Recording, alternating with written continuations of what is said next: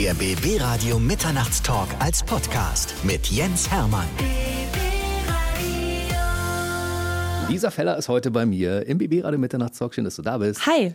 Sie ist eine der besten Comedians Deutschlands, das haben wir beim letzten Mal ja schon festgelegt. Und auch- ich werde nicht widersprechen, haben wir auch festgelegt. Genau. Und Lisa Feller war ja nicht immer eine der begnadetsten Comedians. Sie hat mal ganz klein angefangen. Ja, ich bin auf eine katholische Schule gegangen, dann habe ich eine kaufmännische Ausbildung gemacht, dann habe ich ein Studium gemacht, das habe ich sogar abgeschlossen. Wow. Also pff, Rock'n'Roll sieht anders aus. Na, So langweilig war es ja nicht. Ansonsten könntest du jetzt nicht das, was du machst. Und eine kaufmännische Ausbildung kann ja eigentlich auch nicht schaden, weil wenn man sich selbst vermarktet. Ne? Das ist richtig. Also ähm, diese Ausbildungszeit fand ich super. Ich habe die Ausbildung gemacht zur Kauffrau im Groß- und Außenhandel bei der Metro Großhandelsgesellschaft MBH äh, in Düsseldorf. Und die Metro ist ja riesig, da gehört ja wahnsinnig viel zu. Ist ein riesen weltweit operierender Konzern. Also das heißt, man ist da die ganzen Abteilungen durchlaufen und ich fand vor allen Dingen immer spannend, wie die Menschen miteinander umgehen. Das hat, hat mich immer schon interessiert.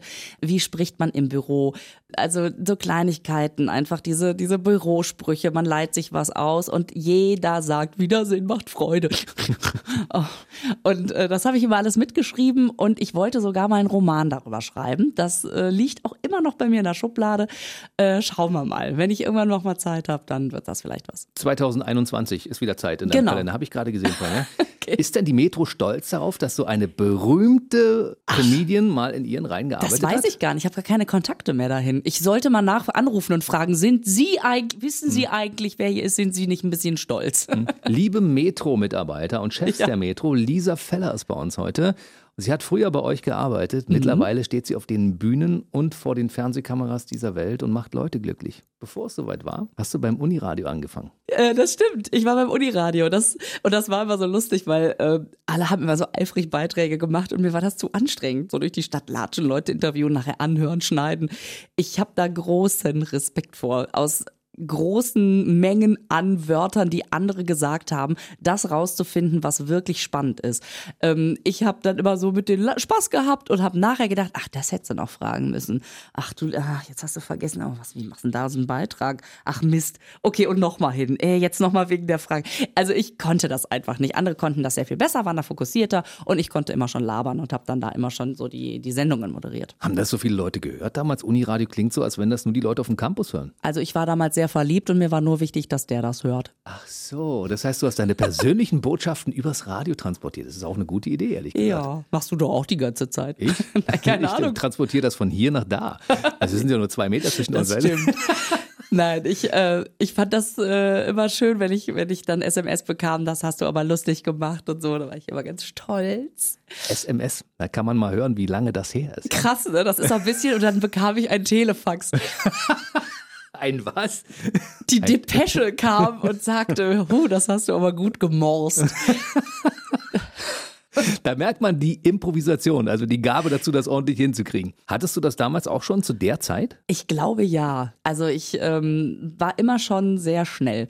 Im Kopf, also mit den Füßen nicht so, aber im Kopf. Da habe ich wahrscheinlich einiges wettgemacht. Ich habe meinen Sportlehrer wahrscheinlich bequatscht, dass ich, dass ich noch eine 3 kriege.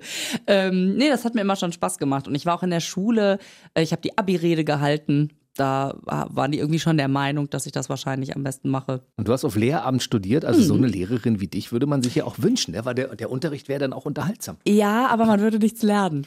Also deswegen, also als, als Kinder wünscht man sich das wahrscheinlich, dass man so eine Lehrerin hat wie ich. Als Eltern würde ich sagen, äh, aber ein bisschen was beibringen wäre jetzt auch nicht schlimm.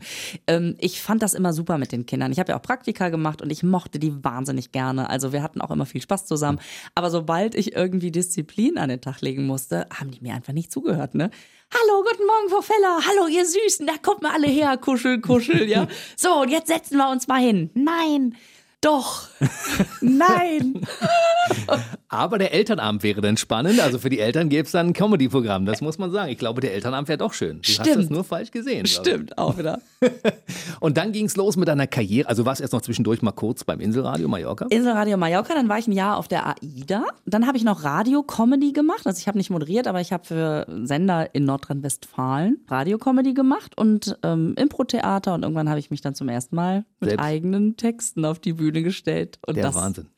war erstmal mühsam für die Zuschauer, aber inzwischen geht's. Wo war dein erstes Programm und wie viele Zuschauer hattest du damals? Also mein aller, aller, allerersten Auftritt habe ich in einer Garage von einer Freundin gemacht mit zehn Leuten aus Köln, die ich kannte und habe gesagt, ich möchte einfach mal probieren, wie das ist. Und dann haben da zehn Freunde von mir ganz, ganz positiv und eifrig gesessen und wahrscheinlich die ganze Zeit nur gedacht, wie sagen wir es ihr? So schlimm kann es nicht gewesen sein. Doch, es war wirklich schrecklich. Die Kritik war vernichtend anschließend oder wie? Die haben mich alle in den Arm genommen, vielleicht sollte. ist doch nicht so schlimm. Das war so toll, Lisa. Und dann so Sätze wie, nee, aber das merkt man wirklich, wenn du jetzt noch ein bisschen dran arbeitest. Du, nee, generell, also ich sag mal, du machst, machst ja Gesichter, also bleib mal dran. Ist das gemein, ne? Ja, schon. ja, ihr könnt mich mal, ich entwickle das. Und dann dein erstes größeres Publikum nach den zehn Leuten in der Garage? Also ähm, dann macht man ja erstmal eine Weile so Shows mit anderen, weil man ja ein Material hat von 10 Minuten, dann hat man irgendwann 20 Minuten. Und bis man ein Soloprogramm hat, das dauert ja eine Weile. Und meine erste Show mit Kilbern, Premiere hatte ich damals im Quatsch Comedy Club. Das fand ich schon irre. Das war eine Riesenauszeichnung, weil, mein Gott, Quatsch Comedy Club, was für eine Legende. Und die haben gesagt, ja, wenn Lisa Lust hat, kann die ihre Premiere hier machen.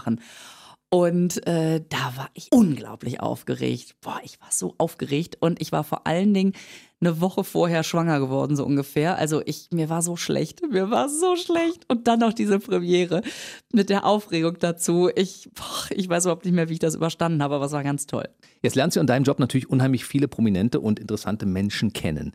Wenn du in deinem Freundeskreis erzählst, wen du wieder alles getroffen hast. Ja, wen denn zum Beispiel? Zum Beispiel Sascha Korf. Sascha Korf. Ja, Sascha Korf ist einfach ein lieber, lieber Freund, auch schon seit, ich glaube, vorm Krieg. Nein, den kenne ich wirklich schon sehr lange. Äh, es ist ja auch manchmal wirklich spannend. Es ist für mich immer noch spannend, wenn ich irgendwelche Leute treffe, kennenlerne, die ich seit 20, 30, seit 40 Jahren aus dem Fernsehen kenne. Und man unterm Strich merkt, ah ja, guck mal, kochen alle nur mit Wasser, aber was für zauberhafte Menschen dabei sind und was für, ja, Enttäuschung ist jetzt, ich sag mal, Relativierungen auch stattfinden. Ist es manchmal so, dass ein, dass ein Idol von früher einfach mal zerbricht, wenn es vor dir sitzt und du einmal feststellst, oh, der ist ja wesentlich unlustiger, als ich dachte? Also, dass jetzt wirklich ein Idol zerbrochen wäre, das ist so noch nicht vorgekommen. Aber schon, dass man denkt, ach so, ach, mir reicht eigentlich das, was ich über, über den Fernseher mitkriege. Man setzt ja also bei Genial daneben zum Beispiel die immer andere Leute an die Seite. Mhm. Das sind ja nicht immer dieselben. Da lernst du natürlich viele interessante neue Menschen kennen, um die dich Ja. wahrscheinlich andere auch beneiden, oder? Ja, auf jeden Fall. Also äh, das, das ist manchmal schon cool, dass man, dass man da so sitzt und denkt, krass, in was für einer Runde ich hier sitze haben. Und dann bin ich ja immer noch so, ich jetzt zu sagen, ich wäre sehr bescheiden, das klingt wieder so eitel, aber ähm, ich bin immer noch so ein bisschen, dass ich denke, krass, die merken gar nicht, dass ich auch dabei bin. Ja, ich, bald fliege ich auf.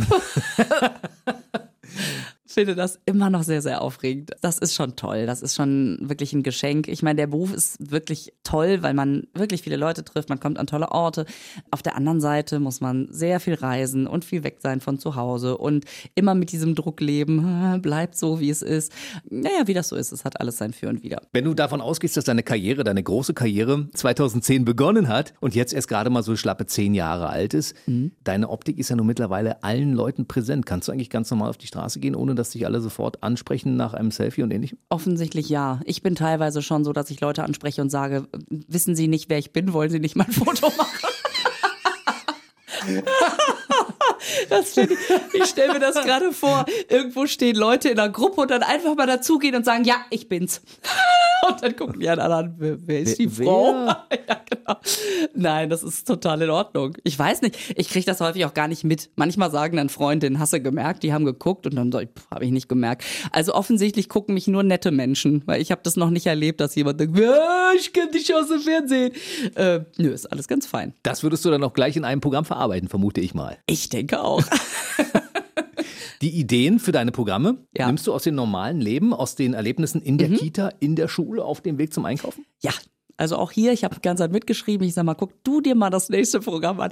Nein, ich laufe einfach mit offenen Ohren, offenen Augen durch die Gegend. Also ich glaube, dass dadurch, dass mein Blick natürlich inzwischen auch so darauf ausgerichtet ist, oh, finde ich irgendwo Inspiration, ähm, werte ich manche Situationen wahrscheinlich auch anders, dass ich denke, ach guck mal, da steckt jetzt echt Komik drin und anderen wird es vielleicht gar nicht auffallen.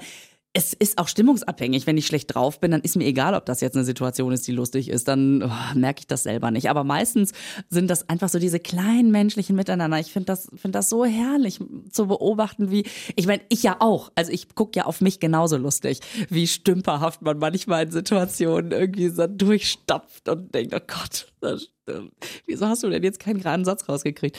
Ähm, genau, also das ist wirklich äh, Alltag. Oftmals ist das ja sehr lustig für andere Leute, wenn man keinen geraden Satz rausbekommt. Das stimmt auch wieder. so wie gerade, ich habe ein bisschen rumgehampelt. Merkst du, dass ich ein bisschen unsicher bin jetzt? Nein. In, in welcher Form ich in dem nächsten Programm auftauchen könnte? Habe ich jetzt alles richtig gemacht bis jetzt in den letzten zwölf Minuten? Ja, bis, bisher weiß ich gar nicht, könnte ich gar nicht. Könnte ich gar nicht sagen. Es ist oder? nichts passiert. Also es- ich bin nicht unangenehm aufgefallen. Bisher noch nicht. Gib dir mal ein bisschen Mühe, das war viel zu nett bisher. Nein, äh. Äh, äh, äh, äh, äh, äh, warte, äh, äh, äh. Tja, nö, bisher, also dieses, nö. Gut, ich habe mich nur gewundert, weil du so viel geschrieben hast in den letzten paar Minuten. Ich dachte, um Gottes Willen, hoffentlich weiß nicht, in welche Richtung das geht. Dann. Nee, ich habe hier nur Einkaufsliste nebenher Ach so, gemacht. Pfund, Weißt so langweilig Butter. hier. Es ist so langweilig im Mitternachtstalk. Lass uns über dein aktuelles Programm reden, wenn wir schon gerade dabei sind. Ich komme jetzt öfter, heißt das Programm. Ja. Mhm. 2019 bist du damit on Tour sozusagen. Das stimmt. Das ist ja sowieso ähm, das, was mir am meisten Spaß macht und wo mein Herz quasi liegt. Also auf der Bühne. Obwohl das jetzt ein bisschen medizinisch klingt. Mein Herz liegt auf der Bühne. Äh, es schlägt für die Bühne, so sagt man es, glaube ich.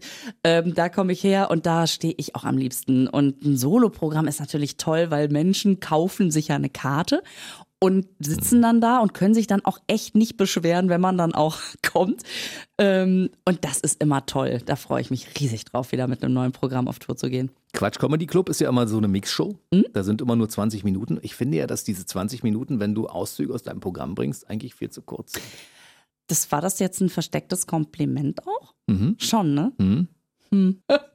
Also Ganz mein, schlecht, mein, gar nicht. Das ist aber auch typisch Frau, ne? Ja. Ähm, wenn man Frauen Komplimente macht, schönes Kleid, als Mann, ja gut, beim Kleid jetzt nicht, sag mal schöne Hose. Als Hm. Mann sagst du, ja, ne, geil, ne? als Frau sagst du, war auch gar nicht teuer. Also irgendwie kommt immer so Eine eine. Relativierung dabei. Oder äh, ist schon ganz alt. Anstatt einfach mal zu sagen, Dankeschön. Hm. Und oder man sagt, du, die sitzt gar nicht so gut. Man erklärt sofort, warum Hm. die gar nicht so schön ist, ey. Frauen, echt. war gar nicht so sicher, ob ich das heute anziehen sollte. Ich habe es einfach nur genommen, was vorne hing. Ja, genau. Du lag gerade überm Stuhl. Ähm, nein, aber so, so Mix-Shows, wo man 10, 12, 15 Minuten Zeit hat, da muss man natürlich sehr prägnant sein und sehr auf den Punkt, sehr verdichtet. Da hat man keine Zeit, sich viel zu erarbeiten. Einen ganzen Abend hast du natürlich Zeit, mit dem Publikum richtig so eine so eine Community zu bilden und bei Mixshows da muss das bam bam bam bam bam gehen und dann geht man wieder, ne? ich glaube, was mir fehlt, ist die Zugabe einfach. ja, Ja. das stimmt. Dann stehen die auf den Tischen wie üblich. Ja, und dann Ja, und dann, äh, ja, kommt der Moderator für. und Tschüss. sagt, Lisa Feller ist schon wieder weg. Ja, genau. Das ist doch gemein, oder? Ja, für beide Seiten. Aber es ist ja schön, so einen Cliffhanger da stehen zu lassen, dass alle Leute wissen, den Rest der Show muss ich mir in der, Kompl- in der, in der Gänze angucken. Genau. Im besten Fall will man ja auch noch mehr davon haben, wenn man denkt, boah, jetzt nach zehn Minuten ist aber auch gut. Wäre ja auch schade. So, Lisa Feller 2019 in den verschiedenen Formaten, also Schillerstraße, genial daneben, Ladies Night. mit dem Programm Ich komme jetzt öfter auf Und das Tournee. Buch. Und, Und- das Buch nicht zu vergessen, Genau. das darf man auch noch lesen zwischendurch. Wenn man möchte, kann man sich das auch noch durchlesen. Ich komme jetzt öfter, heißt das äh, Programm. Und das Buch heißt, mir geht's gut, nur meine Brüste lassen sich hängen. Und das ist so ein Buch mit so einzelnen Kapiteln. Das kann man sich gut zum Beispiel aufs Klo legen. Und immer eine Sitzung, ein Kapitel. Die Brüste sind übrigens nicht drin, die sind nur geschrieben. Die sind nicht in dem Buch.